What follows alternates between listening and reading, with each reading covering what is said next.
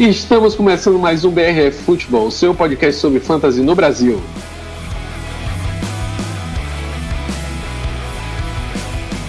E esta semana começaram as classificações do playoffs e, pessoal, todo mundo aí de cabelo em pé, com a ruim na unha, não passando nem Wi-Fi, todo mundo preocupado se está classificado. Já teve liga que já classificou, já teve liga que já começou o playoff aí na semana 14, já vai começar na semana 14, então você já sabe se está classificado ou não. Então, o bicho está pegando, fique com a gente para as dicas aí da semana 14.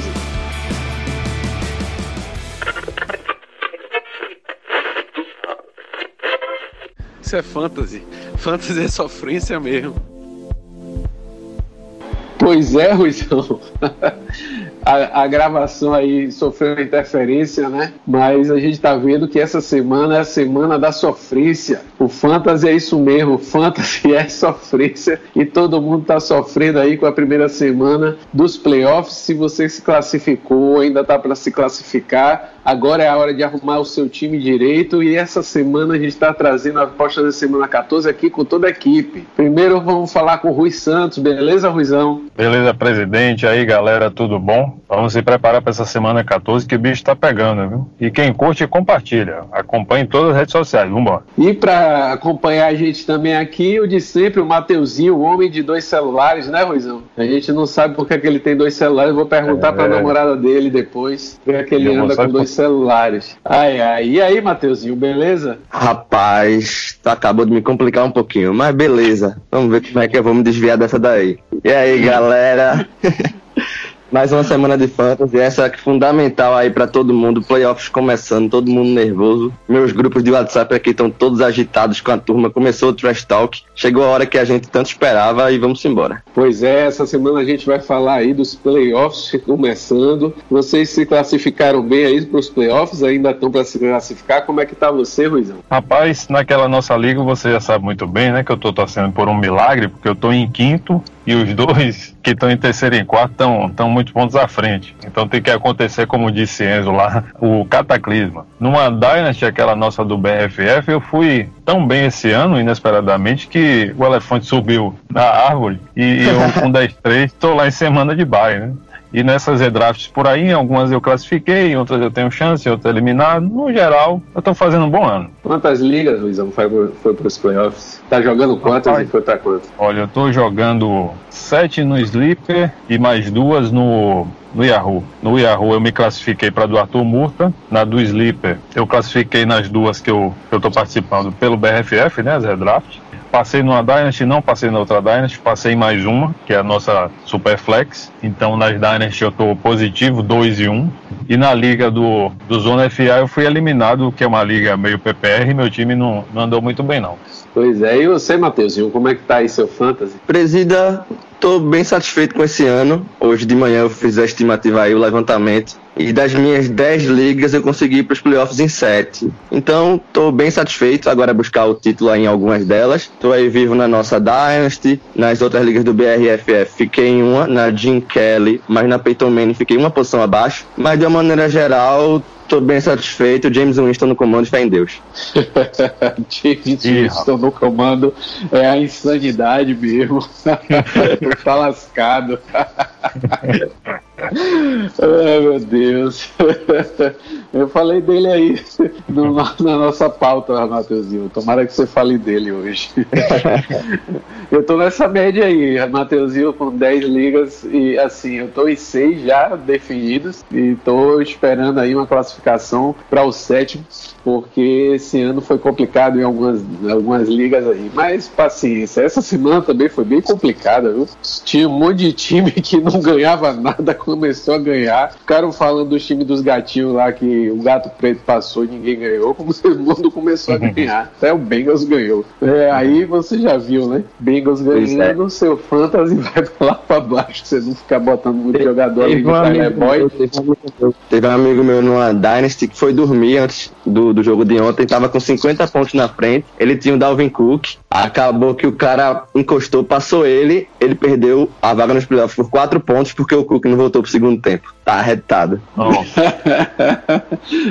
eu tava dependendo do Cook não voltar mesmo. Ainda bem que ele não voltou, que eu podia ter perdido uma se ele tivesse voltado. O cara perdeu por 10 pontos de diferença, mas é, Russell Wilson quase me acaba, velho. É, graças a Deus foi quando ele, ele tava com Jason Witten e aí ele tirou, botou o Rudolph da End. Não, botou o Rudolph do, ah. do, Minnesota, mas eu pensei que o Rudolph tinha feito até menos pontos, fez 11. Né? Hum. 11 de, de standard, né? Mas vamos lá, minha gente, sem muitas delongas, porque senão o, o programa fica muito longo e ninguém quer saber das, dos nossos playoffs, não. Todo mundo está querendo saber dos seus e vamos passar aí para o primeiro confronto da semana. Dallas Cowboys enfrenta Chicago Bears dentro de casa dos Bears com a linha de menos 3 a favor de Dallas e um over-under de 42,5.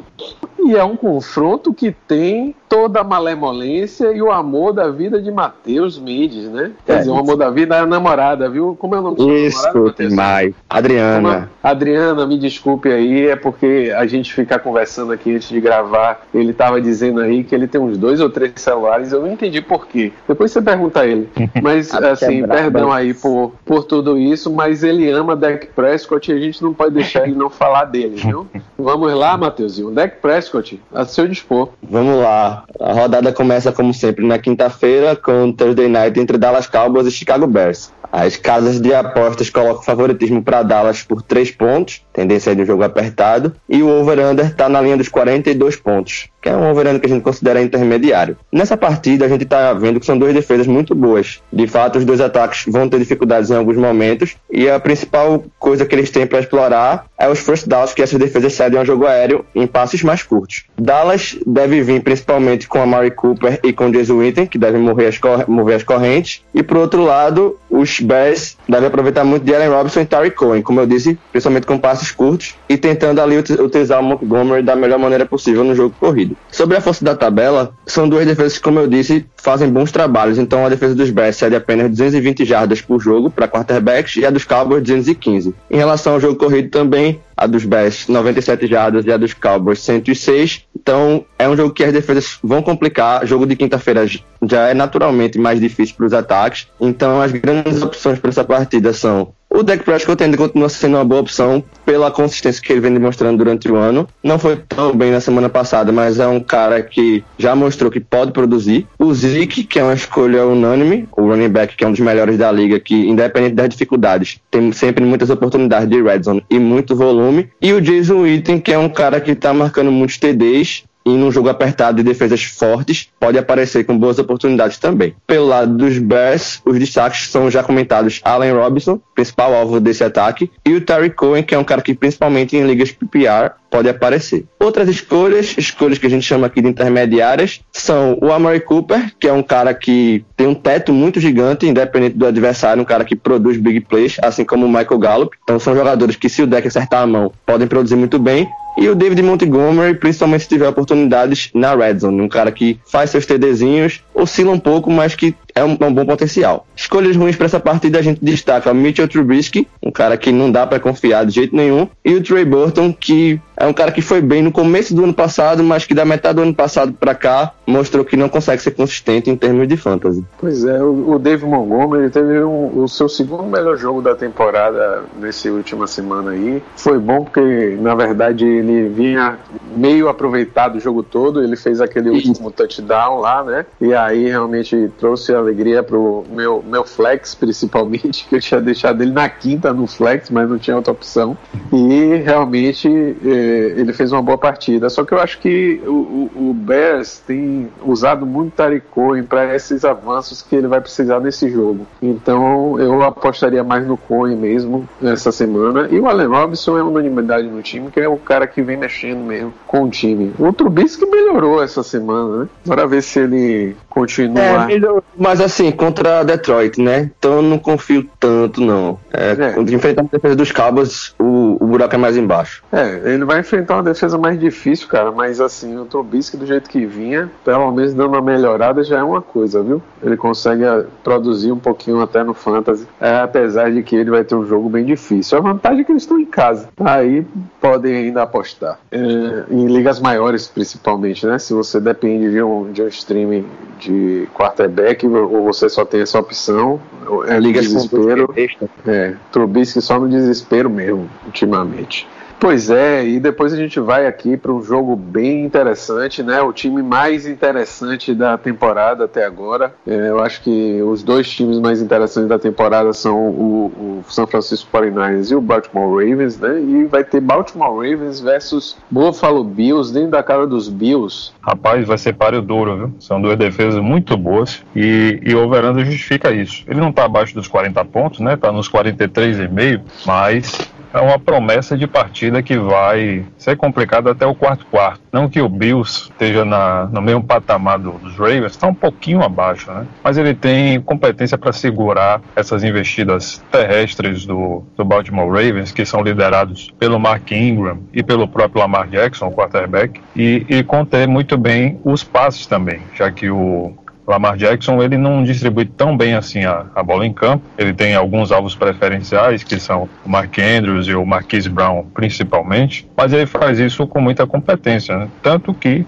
a gente não tem por motivos para tirar o Lamar Jackson da nossa escalação. Ele é escalação obrigatória. Por outro lado, o Josh Allen também é um quarterback muito bom, apesar de que vai enfrentar uma defesa muito forte, uma das mais fortes desse ano, que é a do Baltimore Ravens. Mas ele tem contribuído com corridas, com touchdowns corridos. Ele não tem medo de enfrentar qualquer defesa que seja. E ele vem numa crescente de consistência nas últimas semanas, o que justifica também a escalação dele. Não como melhor escalação, mas como uma escalação possível. Tanto é que Tiagão, na nossa liga mais antiga, né, presidente? Ele não tira o Josh Allen por nada. O cara tem jogado muito bem essa temporada de 2019. É um QB que corre, né, Rui? É um QB que corre, meu amigo. Aí, e, tá, e tá abrindo o jogo bem, né? Tá distribuindo bem a bola. Essa semana foi pro Cole Beasley, que tem um, até um apelo melhor para touchdown do que o John Brown, porque tem sido mais acionado na red zone, mas ele tem distribuído bem a bola. Então o Josh Allen tem sido pelo menos aquele quarterback que está se mantendo durante a temporada e segurando. É um cara que tem dado um retorno linear de pontuação de fantasy. Portanto, ele não é das nossas melhores escolhas, mas está nas nossas escolhas gerais dessa semana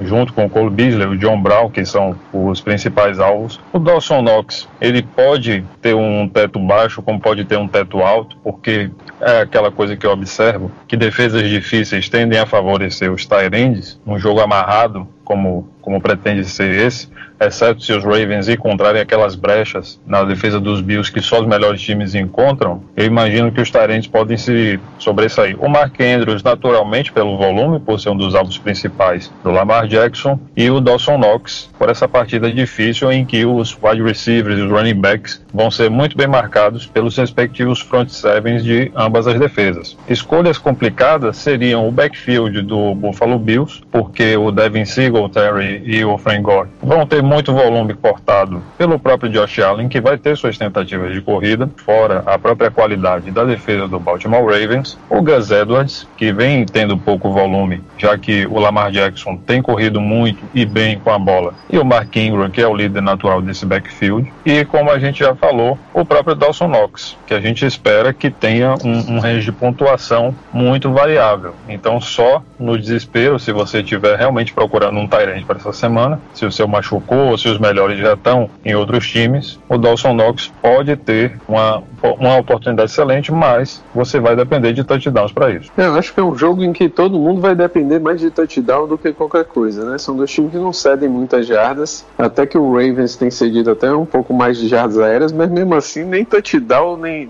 interceptação eles cedem, né? Então 0.8 é a média de touchdown cedido por jogo por todo, pelos dois times. Né? Então, assim, são jogadores que a gente vai ter uma limitação grande, a não ser o Lamar Jackson. Acho que até o Mark Ingram fica limitado aí nesse jogo, como ficou no do São Francisco 49ers, né? O último jogo, o Mark Ingram não pontuou bem. Eu acho que ele tem uma propensão até a pontuar melhor agora nesse jogo, mas mesmo assim o Bills ainda segura muito é, touchdown e segura muito first down para corrida. Eles só cedem assim 5.4 first down de média por partida, então é um time que segura bem o jogo corrido. Apesar de ceder mais de 100 jardas por média, eu acho que é um time que não vai ser aquela mamata toda também para o Ravens, não. Não acho que a gente vai ter surpresa e ver uma derrota do Ravens, mas não vai ser aquele jogo, como a gente chama aqui na Bahia, filé.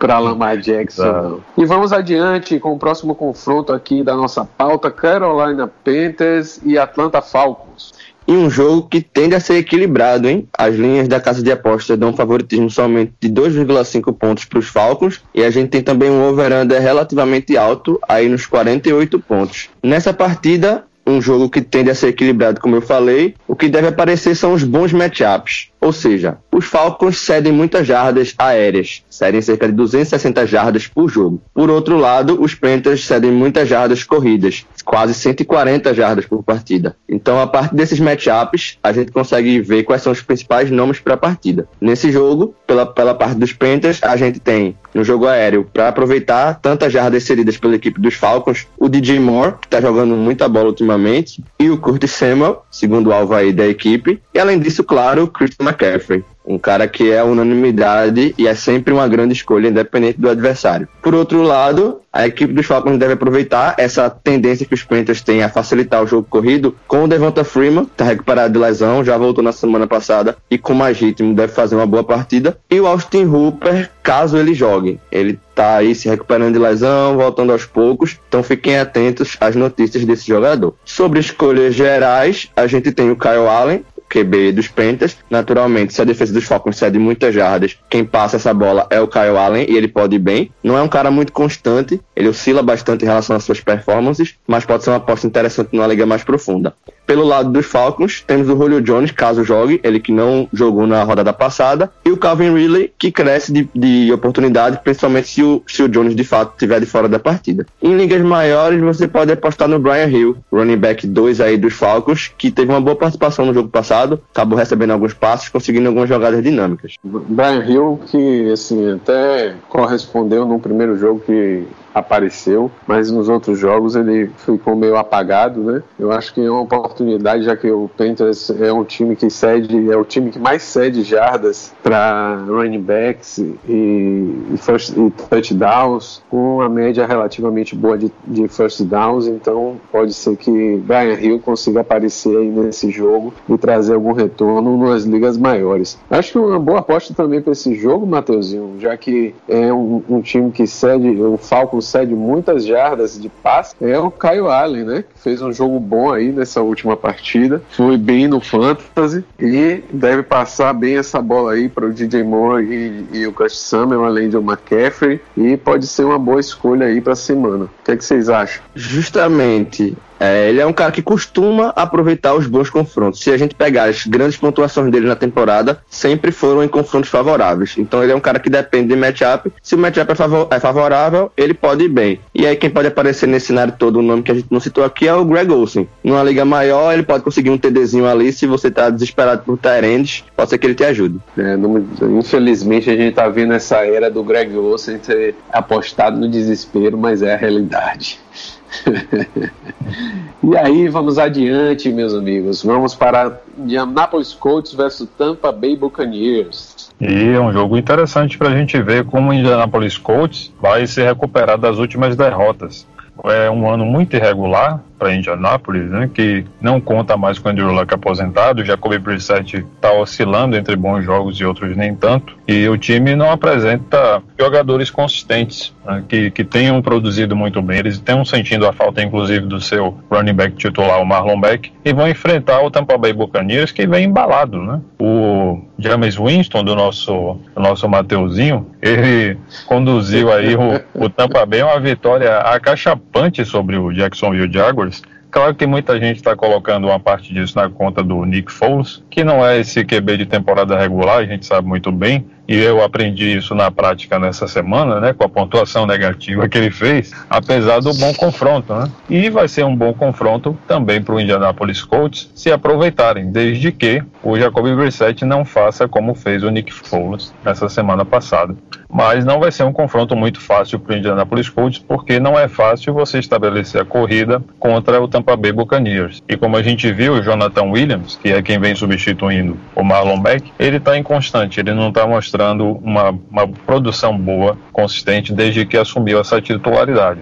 Dessa forma, ele não é uma boa escalação para essa semana, nem ele, nem os demais. Mas o Nahin Hines, por exemplo, que pode se aproveitar das boas brechas que o Tampa Bay oferece no jogo aéreo, pode ser uma boa opção na medida em que ele é um running back que recebe passes, ele contribui bastante no jogo aéreo e deve ser um dos principais alvos do Jacoby Brissett, enquanto a gente tiver incerteza sobre o T.Y. Hilton. Né? Ele se machucou e ainda não retornou, e são poucos alvos consistentes e, e bons para o Jacob Brissett jogar. O Eric Ibram foi para IR, não joga mais esse ano. O Jack Doyle está aí para assumir a posição. O Zach Pascal, o Chester Rogers são recebedores que estão à disposição do Brissett para essa partida e qualquer alvo é válido contra essa secundária do Tampa Bay Buccaneers. Pelo lado dos Bucks, a gente tem os principais alvos do James Winston, que são o Mike Evans e o Chris Godwin. Ambos já passaram das mil jardas aéreas nessa temporada inclusive, mas não tem sido consistente, justamente porque cada um é alimentado numa partida específica e raramente os dois produzem muito bem na mesma partida.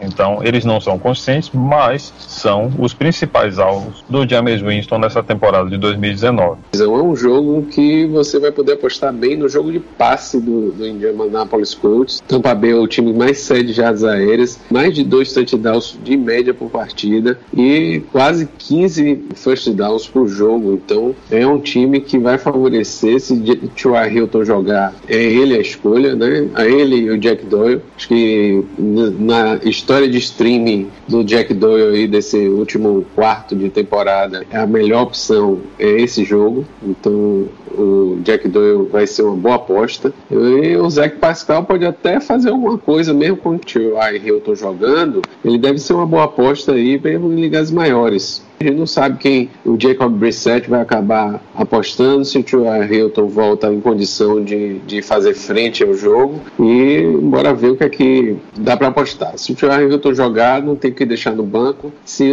o Zach Pascal, mesmo com o T.Y. Hilton jogando, dá, dá uma boa opção de flex. E o Nihan em ligas do desespero, ligas maiores, eu acho que é uma boa opção também. E vamos para frente, pessoal, que a gente vai para Miami Dolphins versus New York Jets, um jogo que já aconteceu essa temporada e está acontecendo aí de novo. Acho que o Miami ganhou o primeiro jogo, mas agora eles estão indo para casa dos Jets. E o Miami ganhou o primeiro jogo contra os Jets e vem de vitória, né? Que acabou vencendo os Eagles, emplacou aí mais de 30 pontos, está um pouquinho animada. Os Jets, por outro lado, tiveram sua reação freada, perderam para os Bengals na semana passada, um resultado surpreendente. De toda forma, as linhas das casas de apostas colocam o favoritismo do lado dos Jets em 6 pontos e a gente tem aí um over-under em 44 pontos, um jogo que tende a ter pontuação intermediária para Olhando para o plano de jogo, a gente vê que de fato os Jets tendem a conseguir jogar bem e são favoritos para a partida. A gente tem o principal ponto, o Livion Bell, cara que vai ter muitas oportunidades, já que a defesa dos Dolphins é das que mais cedem jardas para running backs, são quase 145 jardas por jogo para running backs, 7 first downs por partida, todo TD cedem pelo toda rodada cedem pelo menos um TDzinho aí para running backs. Então, rodada muito boa pro Livion Bell e também pro, pro resto da galera, Jameson Crowder, Robbie Anderson no jogo aéreo e o Tyrande Ryan Griffin também podem aparecer bem. Por outro lado, nos Dolphins, além da possibilidade de garbage time, a equipe vem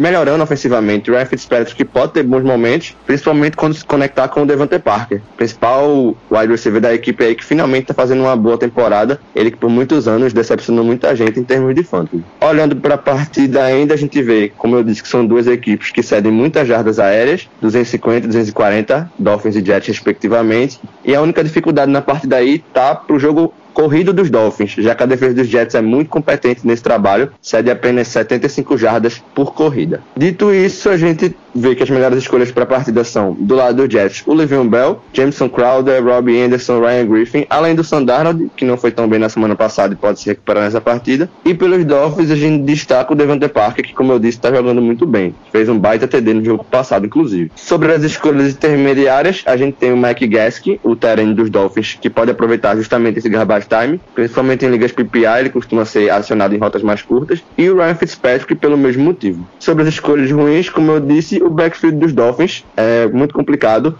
O Patrick Laird foi muito bem na semana passada, fez um TD. É uma escolha bem arriscada nessa rodada. Não deve ser pelo chão que os Dolphins vão tentar formatar essa partida, então muito cuidado com ele. Pois é, os Dolphins resolveram insurgir aí agora contra os Eagles.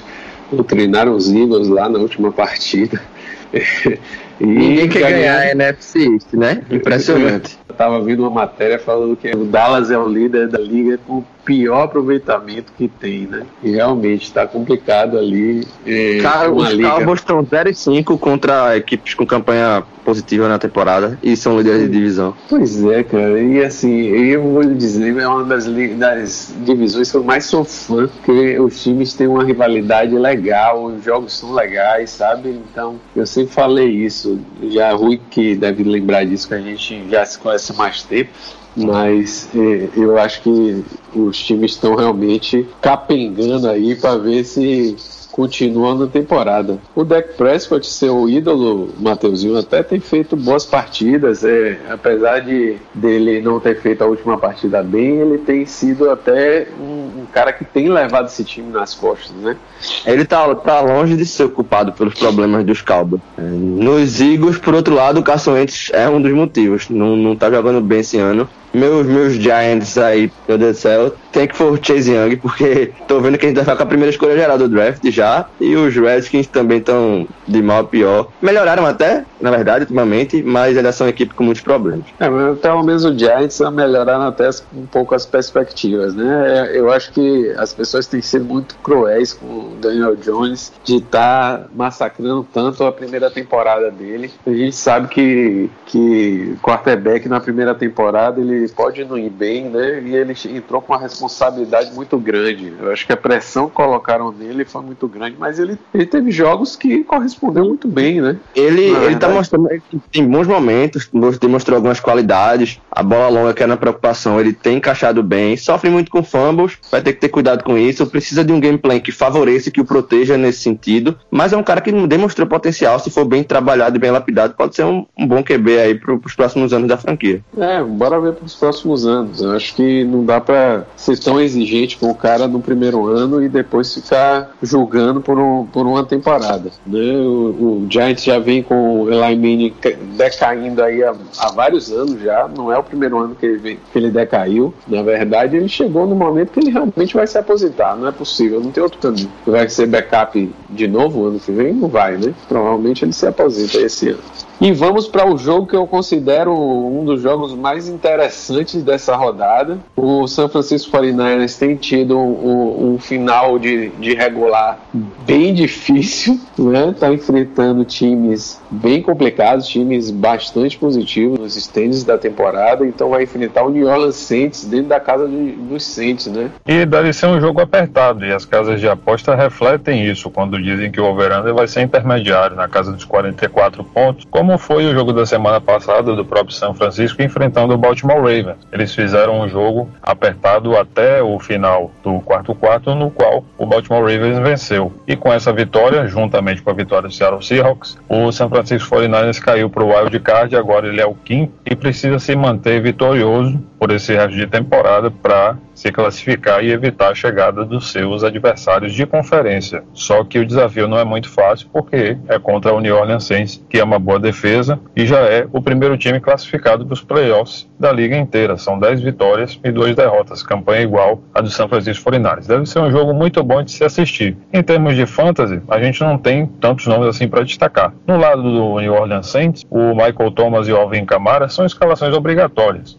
o Alvin Camara pelo volume e o Michael Thomas, além disso, pela consciência que ele vem apresentando na temporada de 2019. Foi alvo do Bridgewater, foi alvo do Drew Brees, ainda é do Drew Brees, e vem correspondendo com muito volume e muita pontuação. Então ele é a escalação obrigatória. O San Francisco 49ers é uma defesa que ainda apresenta muita dificuldade para o jogo aéreo, mas a gente não vai ter medo nenhum de escalar esses dois jogadores, porque o Drew Brees é muito competente em passar a bola. Nas corridas, o San Francisco 49ers está apresentando números melhores em termos de oposição, portanto, o Alvin Kamara seria um nome interessante, mas a gente sabe que esses números foram inflados pelo Lamar Jackson e pelo Mark Ingram, que fizeram uma boa partida em termos de corrida, num jogo chuvoso, inclusive, eles precisaram correr bastante, e o Lamar Jackson sozinho passou das 100 jardas.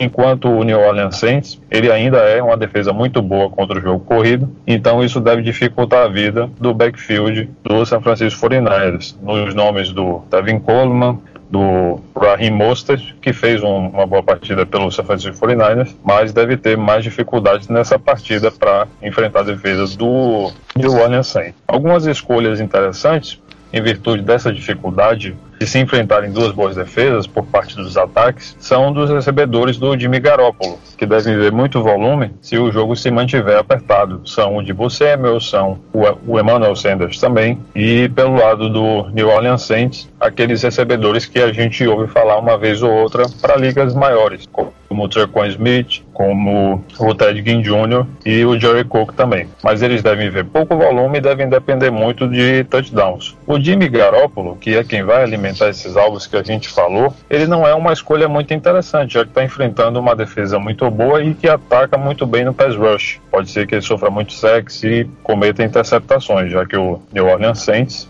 ele é uma defesa que consegue interceptar a bola. Não entre as melhores, mas consegue tanto atacar o QB e reduzir o seu potencial de tentar passe, quanto o de causar turnovers. E o Drew Brees também pode encontrar suas dificuldades e pontuar apenas em passes curtos, fazendo com que os seus recebedores pontuem mais do que ele.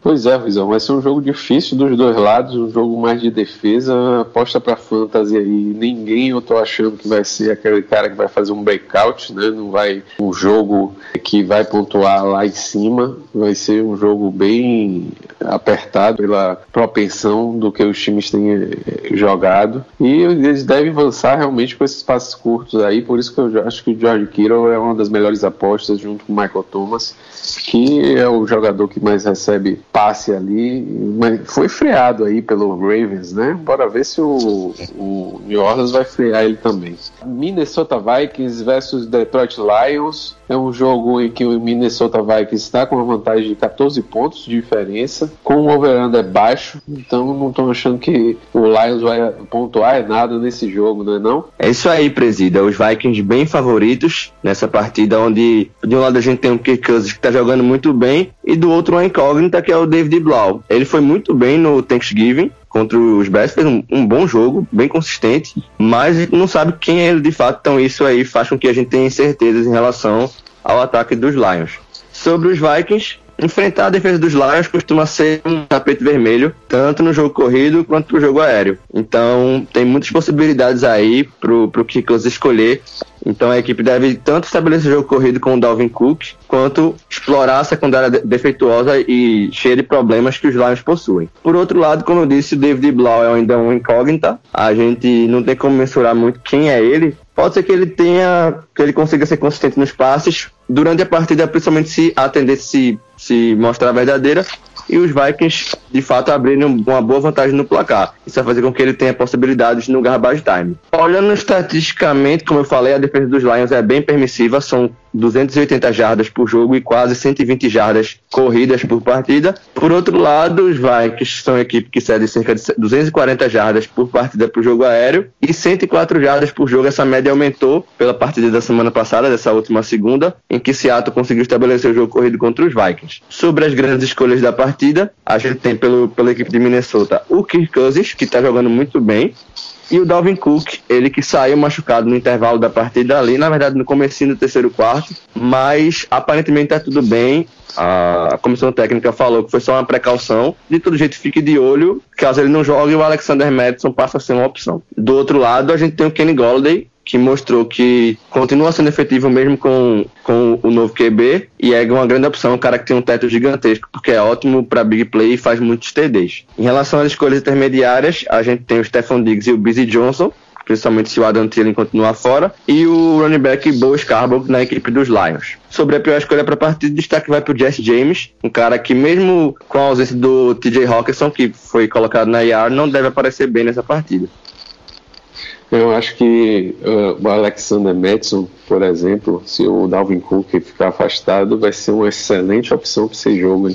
Pois é, você... em todas as ligas que eu tenho o Dalvin Cook, acho que são três, eu tenho o Madison como cuff, porque é um cara que tem histórico de lesão, então playoff chegando você tem que garantir uma segurança aí. Caso ele não jogue, o Madison é um, um rapaz que corre com força, é um cara que costuma conseguir jardas depois do contato, então ele deve ir bem nessa partida sim. Pois é, e o Dalvin Cook assim, jogando, principalmente num jogo como esse, vai ser uma opção de grande pontuação, né? Bora ver se ele consegue voltar. Ele caiu no, naquele jogo caiu, parece por cima do ombro. Não, não sei bem ainda qual foi a lesão exata que ele teve, não. Mas vai ser uma, assim, vai ser sempre uma aposta muito interessante o Dalvin Cook aí nessa temporada. Tá, se reafirmou, já tinha chegado na, na liga com uma grande expectativa, machucou logo no início do, do outro ano, né? E aí esse ano tá jogando muito, muito bem. E vamos para frente com Denver Broncos e Houston Texans. O Texans já doutrinou o New England Patriots essa semana e vem pegar o Denver Broncos dentro de casa. Pois é, ele é favoritão, presidente. São nove pontos e meio de, de favoritismo lá em Las Vegas e um overando é razoável de 41 pontos e meio. Né? Como é que eu enxergo isso? Que o Wilson deve fazer uma boa partida, pontuar bem e que o Denver Broncos, com seu QB Brandon Allen, não deve fazer uma partida tão interessante, já que a defesa de Houston vem apresentando alguma competência, apesar de não jogar com o seu principal pass rusher, o J.J. Watt. Já o Denver Broncos está um pouquinho complicado, porque sem o Bradley Chubb, eles estão permitindo muitos avanços do time adversário sobretudo nas corridas. Desde que o Bradley Chubb saiu e, e, perdeu a temporada, o time de Denver vem cedendo jardas corridas para os adversários, o que é bom para o Carlos Hyde e para o Doug Johnson. São escolhas interessantes para essa partida, mas não são as melhores, já que o Houston Texans ele também cede pontos para running backs e o volume deve passar muito pelo Philip Lindsay, o running back titular do Denver Broncos, e o Cortland Sutton. Ele também é uma escolha muito boa, já que a secundária do Houston Texans não é essa maravilha toda, pelo contrário, ele é um, um espaço aéreo aberto, sem interceptações, basicamente. É, são números expressivos por parte do Houston Texans, negativamente como defesa, na medida em que eles cedem quase 263 jardas aéreas de média por partido e cerca de 2 TDs de passe por jogo, sem falar dos quase 14 first downs de passe por jogo que eles cedem ao time adversário. Dito isso, o Brandon Allen, apesar da gente não vê-lo como um quarterback muito competente, para quem está procurando, pode ser que ele faça alguma coisa com passes para touchdown, desde que ele não sofra turnovers, não sofra interceptações, não cometa fumbles, ele pode oferecer ali um peso interessante com o adversário que ele vai enfrentar. Da mesma forma, para quem faz stream de kickers, o Kaimi Fairbairn do Houston Texans é um nome bom para essa semana 14 porque o Denver Broncos cede muitos pontos para essa posição de kicker. Alguns nomes, no geral, que tem o teto mais reduzido pelo confronto, são também do Deshaun Watson, porque a defesa do Broncos ela se porta bem contra o passe, de forma razoável. Da mesma forma, de DeAndre Hopkins, que vem fazendo um 2019 muito irregular, e os donos de times de standard é quem tem sentido mais. Nas ligas PPR, RAF PPR, o DeAndre Hopkins ainda é relevante por ser um dos principais alvos, se não o principal alvo do Deshaun Watson, que recebe muitos passes, muitos alvos na sua direção. E a escolha que não é muito interessante é a do Noah Fant, porque o volume não deve passar muito por ele, já que o Denver Broncos vai correr muito atrás do placar e esse volume deve ir para a mão dos wide receivers, como o Cortland Sutton, que a gente já falou, e o Deshaun Hamilton e o Tim Patrick também. Outro nome a se considerar aí foi a estreia do Drew Locke estreou no Denver Broncos na última partida e já que Houston cede essas jardas todas, bora ver se Houston não vai manter aquela defesa dominante que teve no último jogo contra o, o Patriots e conseguir anular aí, praticamente como anulou o jogo do Tom Brady. Eu acho que não só anulou Tom Brady, quando o Tom Brady perdeu um pouco o fio da meada ali, que ele começou a dar passe errado, ficou parecendo que estava meio transtornado na partida. Teve uma hora que ele saiu aí meio irritado, não sei se vocês viram isso, mas foi interessante. É. Inclusive, a, a, falta de bons alvos tem sido um problema também, né? O, os fãs do Sanu que me perdoem, mas ele não é esse, esse jogador tão bom assim. Eu vejo ele melhor como quarterback, inclusive, né? Quem já viu os trick plays do Atlanta Falcons no passado sabe bem do que eu estou falando. Então ele está contando com Mohamed Sanu, está contando com Jacoby Myers, o Ankil Harry, que era promessa, não está aparecendo. É, Tyrande nem se fala, né? Depois do Gronk você não tem nome para comparar, mas a gente tem que falar que os nomes são Benjamin Watson em fim de carreira, Ryan Izzo, Matt Lacoste, esses caras nunca foram relevantes, eu, e eu não estou falando nem de fantasy, estou falando de NFL mesmo, de verdade, né? Eles devem ser no máximo bloqueadores razoáveis, mas eles não vêm encontrando snaps, volume, oportunidades para justificar a presença em campo e serem alvos de confiança do Tom Brady. A coisa está complicada por lá. Patriots é um time que acaba, quando entra nos playoffs, parece que acorda, né? Como veio aquele ano, mas ele ainda tinha opções de lançar a bola e que eu acho que ele está bem resumido aí essa, essa temporada mesmo. Ele conseguiu mover o jogo aí, o último jogo, ele conseguiu no final lá, tentando sobreviver junto com o James White. Começou a usar muito o James White e o Edelman né, que é o jogador que acaba sendo realmente muito usado, e conseguiu chegar até os 22 pontos, mas não conseguiu ganhar o jogo. Então, o, o, Tom Brady vem sofrendo muito com isso, mas eu acho que também tem a questão da idade que está começando a chegar, é o que está me parecendo também. É a minha impressão. Não vi os números dele aí de evolução, mas me parece que estão caindo essa temporada. Vamos lá para Washington Redskins em Green Bay Packers. Vamos embora. Um jogo em que os Packers são bem favoritos, segundo as casas de aposta. 13 pontos aí para a vitória dos Packers e um over-under que está colocado ali nos 43 pontos. Nessa partida a gente vê claramente um matchup favorável para as duas partidas para as duas equipes em relação ao jogo corrido. A defesa dos Packers cede mais de 120 jardas por partida e quase 7 first downs para running backs por jogo, e a dos Redskins não fica atrás, pelo contrário, cede 130 jardas por jogo para running backs e um pouquinho mais de 7, 7.1 por partida. Então, o caminho para as duas equipes na partida é explorar a corrida, é fazer a diferença nas trincheiras e tentar utilizar o passe como a, a segunda forma de chegar bem na partida e, de fato, como os dois devem correr bem, o passe é que vai fazer com que as equipes destoem e isso mostra porque que os Packers são favoritos, porque de um lado tem Aaron Rodgers passando a bola e do outro Dwayne Haskins. Sobre as escolhas para a partida, justamente nessa linha a gente tem do lado dos Packers o próprio Aaron Rodgers, jogador que deve aparecer bem na partida, juntamente com o Aaron Jones, seu principal running back, um cara que marca muitos touchdowns, e o Davante Adams, que finalmente parece que voltou, acordou, tá 100% recuperado, destruiu na semana passada, quase me ferrou numa liga aí, mas é um cara que é elite entre os wide receivers e que deve ir muito bem também nessa semana. Pelo lado dos Redskins, a gente tem a dupla de running backs como destaque. Tanto Adrian Peterson quanto o Darius Guys devem aparecer bem nessa partida. Sobre escolhas gerais, a gente tem pelos Packers o Jimmy Graham, um tight que até tem tendo, vem tendo algum volume, faz alguns TDs, pode ser que vá bem, mas não tem tanto piso quanto a gente gostaria. E o Terry McLaurin, o calor aí, o receiver dos Redskins, que começou o ano explosivo, marcando muitos TDs, conseguindo fazer grandes jogadas mas já não marca um touchdown desde a semana 7. É um cara que vem fazendo uma segunda metade de temporada bem, bem fraquinha. Ele não desenvolveu conexão com o Dwayne Haskins, ele jogava melhor antigamente, né, com o Case Keenum. Então, é um cara que perdeu esse piso que demonstrou ter no começo do ano. Sobre as escolhas ruins para a partida, a gente tem justamente o Dwayne Haskins, um cara que não demonstrou valor de fantasy pra gente esse ano, ainda tem muito a se desenvolver na liga e que por enquanto se deve deixar lá na sua waiver, lá na sua free agency da sua liga, no cantinho dele. Só um adendo a fazer aí que uma boa escolha para essa partida também é a defesa do Green Bay, né? É uma das opções de streaming da semana. E Verdade. deve ir bem. A linha dos Redskins é uma linha ofensiva muito problemática e o pass rush dos Packers esse ano é um dos melhores da NFL, né? O, uma equipe que está conseguindo pressionar quarterback com muita eficiência, o Haskins vai ter muito problema no pocket.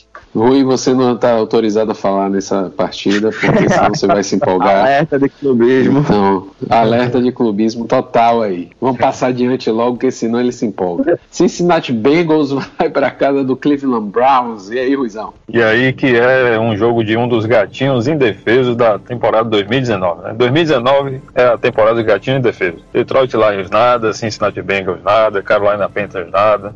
E apesar da, da vitória na última semana, foi uma vitória contra o New York Jets, né? um time inconstante em 2019 e agora eles vão pegar o Cleveland Browns, que apesar de não ser também um, um, time maravilhoso, apesar de toda a hype que existia, é um time competente e capaz de ganhar do Cincinnati Bengals, que apesar de ter vencido, ainda é a escolha número 1 um de 2020. A gente vai saber, né? Mas o Cleveland Browns é favorito por 8 pontos e meio, segundo as casas de aposta, o overando é baixo, 41,5, o que significa que a gente deve ver o Bengals com muita dificuldade de pontuar e o Cleveland Browns deve comandar as ações nessa partida. Olhando estatisticamente para o jogo, a gente vê que o Cincinnati Bengals ele cede muitas jardas e, e first downs, tanto de passe quanto de corrida, sobretudo na corrida, o que é um jogo maravilhoso para os running backs do Cleveland Browns. O Nick Chubb, que eu gosto muito, está fazendo um ano muito interessante, muito consistente, e o Karen Hunt da mesma forma, apesar de ter começado muitos jogos depois, por ter sido suspenso. Ele tem contribuído muito no jogo aéreo, recebido touchdown de passe, inclusive. É um nome muito bom para ir para cima dessa defesa do Cincinnati Bengals. A defesa do Cleveland Browns, pelo outro lado, é uma defesa razoável para boa contra o passe, mas cede algumas jardinhas de corrida, o que é bom para o Joe Mixon. Ele é uma escolha intermediária na nossa visão. Como o Cincinnati Bengals é essa defesa muito aberta, o Baker Mayfield, que não vem fazendo um ano bom em 2019, aqui é uma boa escolha, juntamente com seus alvos, o Jarvis Landry e o Odell Beckham. Eles não têm o teto muito alto, já que a gente deve ver os running backs comandando as ações, imprimindo o jogo corrido, sendo alvos, destruindo essa defesa do Cincinnati Bengals, mas o Jarvis Landry e o Odell Beckham, sobretudo o Jarvis Landry, que tem sido um alvo mais interessante do Baker Mayfield, devem fazer sim boas pontuações também. Vale a pena arriscar. O Andy Dalton, que é o, o quarterback do time que deve correr atrás do placar, ele deve tentar muitos passes. Ele é de alguma forma competente, como a gente viu, ele comandou a vitória do Cincinnati Bengals contra o New York Jets. Ele é uma aposta interessante porque o Cleveland Browns é um dos times que tem cedido mais pontos para a posição de quarterback. Então, o Andy Dalton pode se dar bem nessa partida lá no famoso garbage time. As duas defesas são interessantes, mas sobretudo a defesa do Cleveland Browns pode anotar muitos pontos contra esse ataque Cincinnati. A ver. E a pior escolha possível são os Tyrants de Cleveland, já que o volume deve passar muito pelas outras posições de habilidade, que são as de running back e de wide receiver. Destacar aí a volta do Karen Hunt, que tem voltado com um valor de fantasy interessante. É um jogador que dentro do fantasy sempre deu um bom retorno, principalmente quando era o principal corredor. Ele não tira, ele tirou na verdade, na minha opinião, mais valor do Nick Chubb do que eu esperava, mas eu acho que isso está favorecido pelos matchups que ocorreram. Eu acho que o Nick, Nick Chubb volta a produzir bem nesse jogo, é bem provável contra os Bengals, mas Karen Hunt ainda é uma boa aposta, principalmente em liga maiores, em liga de como flex, porque ele ainda divide aí esse backfield com o Nick Chubb. Los Angeles Chargers versus Jacksonville Jaguars uma partida de duas equipes inconstantes na temporada, então ela está bem equilibrada segundo as casas de apostas, um favoritismo apenas de dois pontos para os Chargers e um over-under beirando ali os 42, 43 pontos. Nesse jogo a gente tem, pelo lado dos Chargers, a tendência de uma equipe que vai correr muito com a bola, tanto com Melvin Gordon quanto com o Austin Eckler, porque a defesa dos Jaguars é uma das que mais cede first downs corridos e também é uma defesa que cede muitas jardas por jogo, quase 140. Então, muito do gameplay do Chargers deve passar por estabelecer esse jogo corrido. Na equipe dos Jaguars teremos o retorno aí de Gardner Mitchell, o melhor bigode da NFL, a melhor tanga da NFL, o calor sensação aí, e a equipe, assim, vai vir para tentar equilibrar o jogo corrido e jogo aéreo, vai tentar fazer que Fournette faça uma boa partida correndo com a bola, mas o Minchel também tem capacidade de passar bem. Então eles devem olhar aí para os melhores matchups, tentar encontrar as melhores opções. Falando em melhores opções, para o Fantasy a gente tem como as grandes escolhas. Na equipe dos Chargers, o Hunter Henry, o Tyrant que já se mostrou aí recuperado de lesão e está jogando muita bola, e o Melvin Gordon, pensando justamente nesse aspecto da prevalência do jogo corrido. Pela equipe dos dos Jaguars, o Leonard Fournette é o nome mais confiável, um jogador que tem certa consistência durante o ano, tá, tá jogando bem de fato e que pode aparecer bem novamente nessa partida. Sobre escolhas intermediárias, na equipe dos Chargers se destacam o Keenan Allen, um cara que começou o ano voando, depois caiu, melhorou e tá nessa montanha russa aí em relação ao valor de fantasy que ele tem. Segue sendo uma boa opção, claro, e vai se titular na maioria das ligas. Vamos ver até que ponto ele tem um teto alto para a gente escalá-lo. Outro bom nome também é o do Austin Eckler, um cara que em ligas PPA acaba aparecendo um pouco mais. Do outro lado, na equipe dos Jaguars, a gente destaca o trio de recebedores formado por DJ Shark, o Didi Westbrook e o Chris Conley. Jogadores que costumam aparecer, o Shark principalmente com o Mitchell, acaba ganhando um, valorzinho aí a mais, eles demonstraram uma sintonia muito legal. E sobre as piores escolhas para a partida, a gente destaca os Tyrands do Jacksonville Jaguars, que é um cara que, enquanto jogou, não demonstrou ter preferi passar a bola para Tyrande, então o Nick Olerai deve se prejudicar e por isso e qualquer outro nome nessa posição dos Jaguars tem, tem pouco piso, é uma escolha muito arriscada.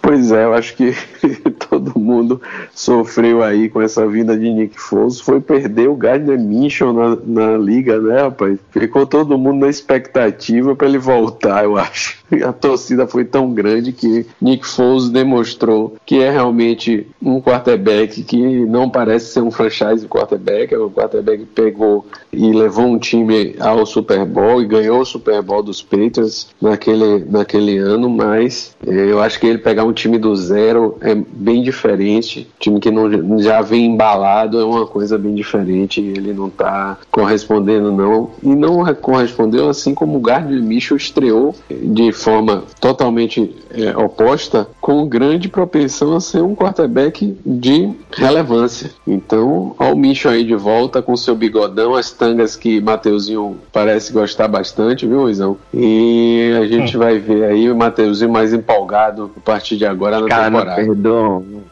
é, você que se empolga, Mateuzinho. Eu posso fazer o quê?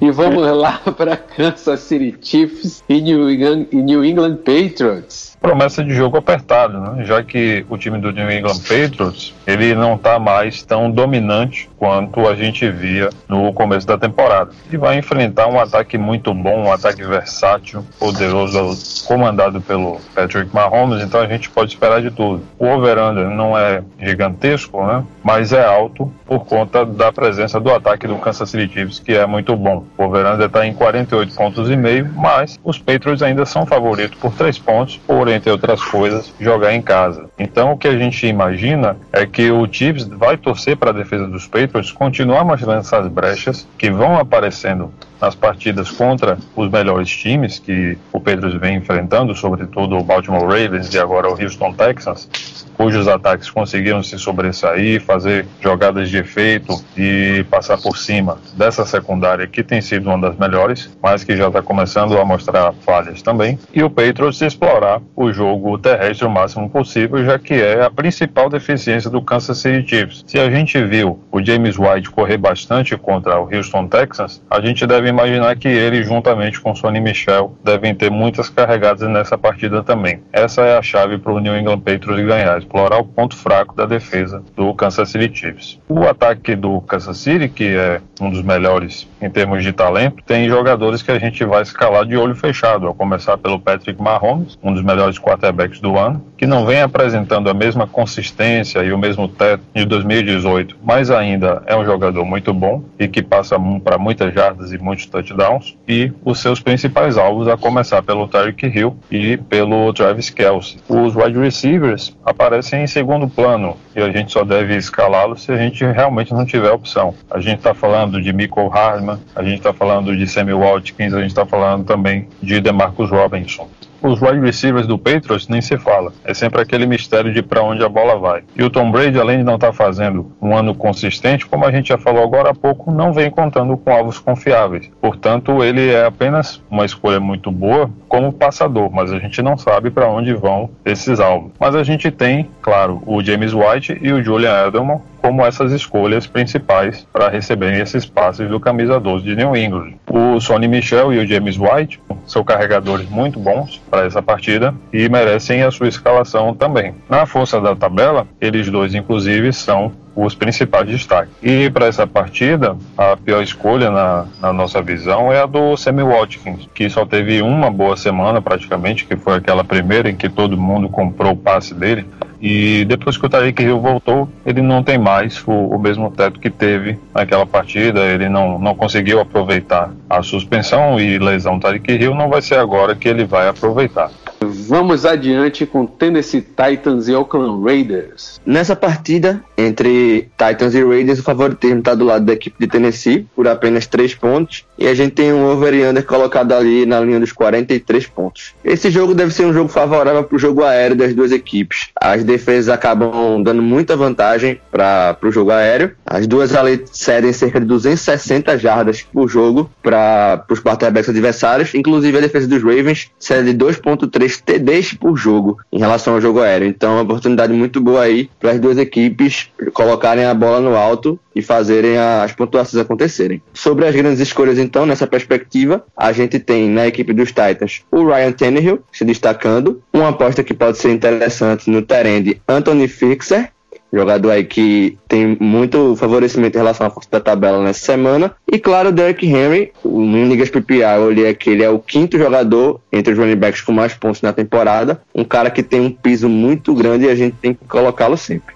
Na equipe de Oakland, o grande destaque vai para o Tyrene Darren Waller, que voltou a jogar bem depois de algumas semanas um pouquinho sumido. Sobre as escolhas intermediárias, a gente tem na equipe dos Titans o Corey Davis, um wide receiver que oscila muito, um cara que não é, não é consistente, mas que num bom confronto pode aparecer se você estiver desesperado, e o AJ Brown, o principal wide receiver da equipe, que deve aparecer bem nesse jogo. Sobre a equipe dos Raiders, a gente tem em relação às escolhas intermediárias. O Josh Jacobs, running back que caiu um pouquinho nas últimas semanas, mas segue sendo uma, uma boa opção, um cara que tende a ir bem, e o Terrell Williams, o wide receiver que depois da lesão também caiu bastante, mas existe aí um piso interessante ao redor dele, e ele pode ser escalado na maioria das ligas. Em relação às escolhas ruins, destaque vai para Zay Jones, jogador que chegou há pouco tempo nos Raiders e ainda não mostrou nada de relevante pra gente. É, pois é, Zay Jones não encaixou mesmo ainda nesse time do Oakland, né? Na verdade, ele nunca não encaixou em lugar nenhum, né? Que, é. Os Bills ele também nunca foi nada demais. É uma pena, porque é um jogador que já veio com a propensão de ser um excelente jogador para a NFL. É, uma escolha de e nunca rodada,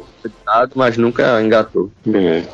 Pois é, e vamos lá para Arizona, que o Steelers vai enfrentar o Arizona Cardinals. Presidente, eu não entendi Las Vegas quando eles disseram que Arizona é favorito por dois pontos e meio. É claro que o ataque de Pittsburgh não é um essa maravilha toda, porque entre outras coisas faltam jogadores saudáveis, falta um QB saudável e confiável. Mas dizer que Kyler Murray e companhia são favoritos, eu acho um pouco demais. Tudo bem que por dois pontos e meio, mas eu ainda fico com a pulga atrás da orelha. Já o over-under gira em torno dos 43 pontos e meio. A gente vai ver o que vai acontecer, mas se eu fosse apostar meu dinheiro, eu iria apostar em Pittsburgh com certeza, porque a gente está falando de uma defesa que melhorou bastante com a aquisição do Minka Fitzpatrick e que está dominando de lá para cá. Vem produzindo muitos turnovers, vem limitando a pontuação dos times adversários e o ataque está se virando como pode. A gente viu aí na última semana o destaque para o Ben Snell, que conseguiu correr muito bem, anotar touchdown, ser um uma válvula de escape para esse ataque que estreou o, QB Duck Hodges, né, o Devlin Hodges, o terceiro quarterback do time, que não comprometeu muito na vitória do Pittsburgh Steelers sobre o Cleveland Browns. A gente viu também a bola passando pelo Vance McDonald, pelo Deontay Johnson e pelo James Washington na falta do Juju Smith-Schuster. Então, o time tem condições de conduzir um ataque para aproveitar todos, todas essas posses de bola que a defesa certamente vai lhe garantir contra esse time e, consequentemente, defesa fracos do Arizona Cardinals, que utilizou muito o Kenny Drake, o Christian Kirk, o Larry Fitzgerald e o Farrell Cooper num jogo em que correu atrás do placar o tempo todo contra o Los Angeles Rams, que se deu ao luxo até de escalar o lendário Blake Bortles, né? Para a gente ver o Blake Bortles em campo atualmente só numa situação dessa, né? fazendo um, uma varrida em cima de um Arizona Cardinals. Então, para esse jogo, a gente imagina que os Steelers vai tentar muito espaço, vai correr também, obviamente, só que o Arizona Cardinals está cedendo 307,5 jardas de passe por jogo. Isso é muita coisa. Isso é média, não é, não é topo, não. É média. Imagina o, o quanto o, o Devin Rodgers é capaz de passar a bola nessa partida. 2.6 touchdowns de passe por jogo e 16.1 first down de passe por jogo, mais 118.8 jardas corridas por partida.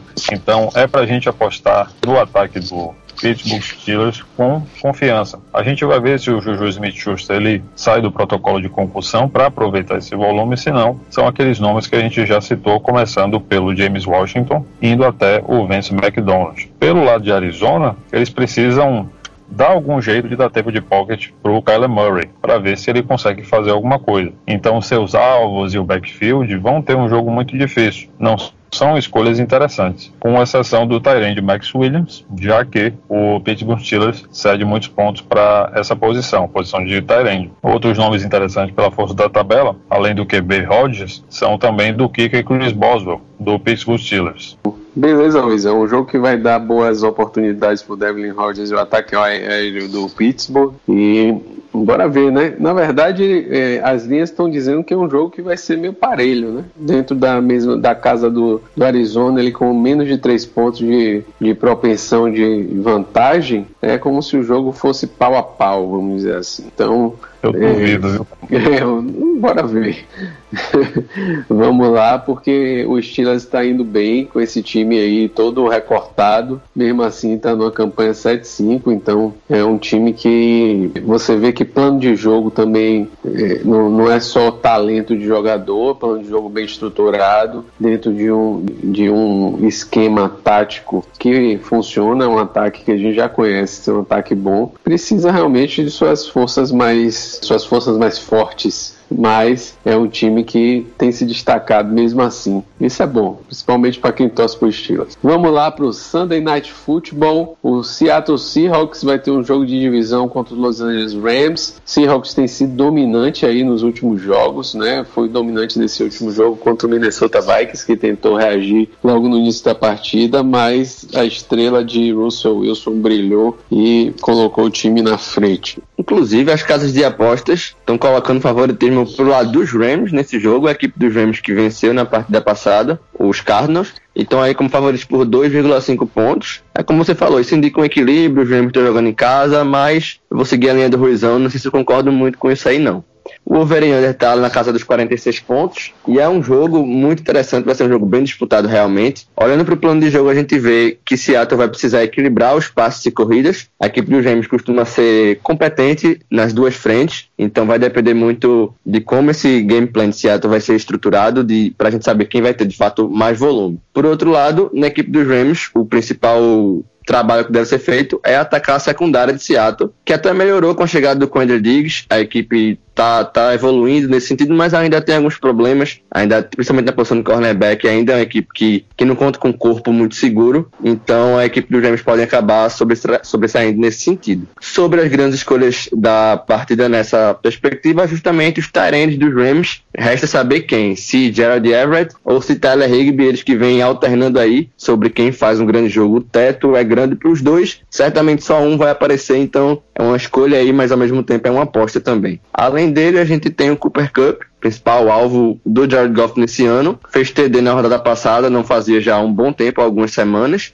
E voltou a marcar a marcar touchdown, um cara que pode aparecer bem. Sobre as escolhas gerais, muitos são os nomes. É um jogo que é muito equilibrado, então vai depender muito de fato da atuação e da utilização de cada um dos jogadores. Na equipe dos Rams a gente tem Jared Goff, tem o Robert Woods, o Brain Cooks e o Todd Gurley. esse no jogo corrido. E pela equipe de Seattle, a gente tem Russell Wilson, que tá jogando muito bem, Chris Carson e Rashad Penny, os dois foram muito, muito bem na rodada passada, conseguiram aí estabelecer o jogo corrido contra a equipe dos Vikings, devem dividir, e esse backfield tá ficando cada vez mais dividido. E o Tyler Lockett, que é um cara que a gente sabe do talento que ele tem, mas que desde que voltou da lesão, que o afastou por algumas semanas, não tá jogando bem, não tá sendo tão acionado, então por isso que ele tá aqui nessa faixa. O teto dele é muito alto, a gente sabe do potencial que ele tem, da conexão que ele tem com o Wilson, mas ele é um cara que não tá sendo tão envolvido desde que se machucou. Vamos ver aí como é que vai ser a atuação dele nessa semana. Eu não sei se lembram desse primeiro jogo dessas duas equipes lá em Seattle, e foi um jogaço, né? O Cup produziu muito nesse jogo. O Todd Gurley recebeu mais confiança e foi mais usado. O Tyler Lockett também jogou muito nesse jogo. Russell Wilson foi dominante. Tudo isso foi na casa do Seattle. Agora tá voltando lá para outro lado. O Rams nesse jogo específico não deu muita muito, muita ousadia aí para o Seattle Seahawks. Bora ver se dentro de casa eles vão conseguir dominar. Vamos ver se eles se reencontraram aí desse último jogo que foram tão dominantes contra o Arizona Cardinals e promete outro jogaço. O que não promete um jogaço, e eu não sei, dá vontade de mandar uma carta para lá para dizer assim: quem é que escolhe esses jogos né, de Monday Night Football? New York Giants, pelo amor de Deus, versus a Philadelphia Eagles. Podiam ter botado New Orleans Saints contra 49ers, podiam ter colocado o jogo do Patriots contra Kansas City, mas não. Botaram New York Giants versus Philadelphia Eagles. Pois é, presidente. O, a centésima temporada da NFL está colocando alguns jogos comemorativos comemorativos, mas essa ideia não foi muito boa não, né? Porque o prime time com esses jogos históricos deveriam ter os jogos históricos quando eles aconteceram, né? Não com os times na situação atual, porque New York Giants e Philadelphia Eagles, dois times da divisão que ninguém quer vencer, que é a NFC East do nosso querido Mateuzinho, eles não estão fazendo uma temporada muito boa e esse jogo não deve ser também tão interessante. Apesar de que o over chega perto dos 50 pontos, né? São 47 pontos e meio e o Eagles, segundo Las Vegas, é o grande favorito por 8 pontos e meio. Muito se deve à defesa do Giants, que é inoperante, e o ataque também, que é liderado pelo Daniel Jones, que vem fazendo uma temporada inconstante. A única consistência que a gente encontra é no Saquon Barkley, e mesmo assim na temporada e não nas últimas partidas. No plano de jogo, o que é que a gente enxerga? O Giants precisa conduzir a bola o melhor possível para levar para as últimas 20 jardas de campo, para a red zone, e marcar TD sempre que puder, porque os Eagles não defendem muito bem o passe, mas defendem bem a corrida. Já os Eagles, eles precisam explorar tudo que eles puderem no, no seu ataque para passar por cima da defesa do New York Giants, já que eles não defendem bem nem o passe, nem a corrida. Então, os alvos do Carson Wentz, o próprio Carson Wentz, são boas opções para essa partida. O Alshon Jeffrey, o Zach Ertz, o Dallas Goddard, mas o Nelson Aguilar, como a gente tem visto, não é uma opção muito interessante. Então não vale a pena apostar nele. Já do lado do New York Giants, não temos uma escolha entre as melhores, mas entre aquelas que podem render alguns pontinhos necessários para quem ainda não se classificou se classificar na 14, para quem já está nos playoffs no wild card, fazer a diferença e avançar para a semana 15, que são o próprio QB Daniel Jones, o running back Saquon Barkley, que a gente não vai pensar se vai escalar ou não, a gente tem que escalar. O Miles Sanders, que assumiu o backfield, o Jordan Howard vem tendo problemas também com lesões. Os alvos do Daniel Jones, que são o Golden Tate, o Evan Ingram, se estiver voltando essa semana. E a pior escolha possível, como a gente já falou, que é a do Nelson Aguilar. É aquele cara que está sobrando quando tem algum alvo para o Carson Wentz mandar a bola, mas ele não tem aproveitado, não tem feito um ano muito legal. É, pois é, um jogo não muito interessante para finalizar aí nossa semana 14. Philadelphia Eagles né, é um time que parece que não está se encontrando como vinha nas últimas temporadas, então não está sendo tão empolgante e não há o que falar do Giants, né, Matheusinho? Time que realmente vai estar tá tendo uma temporada de rearrumação novamente. Que a última temporada já foi de rearmação, eles não tinham largado o osso do Eli Manning, agora parece que largaram, porque confiaram muito no Daniel Jones. Bora ver se Daniel Jones, a partir da temporada que vem, ajuda, mas esse jogo aí não tá me empolgando, não. É, eu tenho dois motivos para ver esse jogo. O primeiro é sofrer um pouquinho com o meu time, né, com os Giants. E o segundo é que na minha, numa das ligas que mais gosto, a minha liga mais antiga, meu adversário tem dois jogadores dos Eagles. Ele tem o Miles Sanders e o Alshon Jeffrey. Vamos ver aí que se ele vai escalar os caras, porque eu vou estar tá secando com muita força. é bom que tem mais um motivo para torcer contra os Eagles, né? Pois é. pois é, e com esse jogo aí maravilhoso, para não dizer o contrário, a gente está terminando mais uma aposta do BR Futebol. A primeira semana dos playoffs está chegando, a semana 14 aí já é de muitas ligas com playoffs, então fiquem ligados, porque agora é a hora de a gente voltar a ficar muito ligado nessa movimentação dos times aí, você não pode perder uma escalação, então espero que o BR Futebol tenha ajudado vocês mais uma semana a aprimorar o Fantasy e chegar aí na sua vitória da sua liga tão querida e com tanta vontade que vocês estão de ganhar. Vou dando o meu tchau aí para o Ruizão. Valeu, presidente, um abraço para você, um abraço, Mateuzinho. Galera, fica ligada aí nas nossas redes sociais, no nosso site, que a gente vai ter muitas publicações para ajudar vocês. Até a próxima. Pois é, a gente coloca as publicações no Twitter e no Instagram, no arroba BRFFootball. A gente sempre faz aí uma trade, é, bota o guia da semana para vocês pegarem todas as publicações. De hoje até sábado, né? A gente geralmente publica na quarta o, o podcast, então vai sair nas publicações. Já começa na Waiver Wire aí na terça-feira. Matheus já soltou a waiver para vocês, então você já escolheu aquele jogador que pode te ajudar aí nessa reta final para os playoffs. Não sei se tem tanta opção assim nas ligas, nas ligas menores deve ter, mas na maioria o seu time já deve estar tá arrumado e você já deve estar tá sabendo quem é que vai escalar. Com relação ao Mateuzinho, a gente tem que dar o braço a torcer aqui para a dona Adriana, porque o rapaz disse, na verdade, viu, dona Adriana, porque ele tem dois telefones, é para poder falar melhor com você, você não tem nenhum momento que fique sem conseguir falar com ele, tá? A gente brincou aqui, mas o rapaz é sério. Um abraço, Mateuzinho. Valeu, presida, um abraço. Ruizão, sempre um prazer. Boa sorte aí para todo mundo que tá nos playoffs das ligas de fantasy. Quem não tá, se prepare para ano que vem, comece a estudar, entender porque é que você não conseguiu jogar tão bem assim na sua liga. Joga Consolation legal, continue se divertindo aí e a gente continua produzindo conteúdo para vocês. Pois é, fiquem com o BRF Futebol, a gente tem produzido conteúdo e a nossa intenção é que vocês tenham a melhor experiência com fantasy e a NFL possível. Um grande abraço.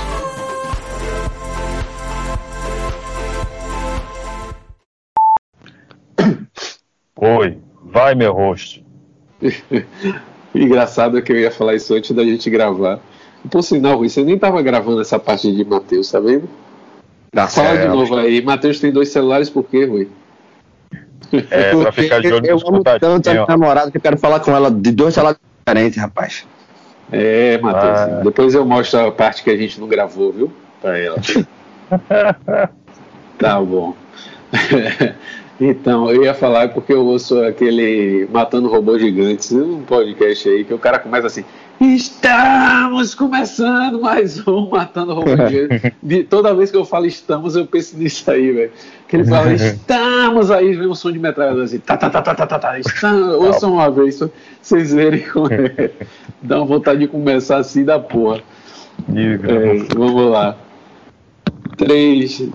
E sim, então vamos fazer o esquema, plano de jogo, falar de plano de jogo, força da tabela e depois falar de quem tem mais volume, pincelar aí nessa área e vir para melhores confrontos, certo? Porra, Beleza? Como não? Bora, rapaz. Porra, Rui. 3, 2, 3, 2, 1, 3, 2, 1 e vai.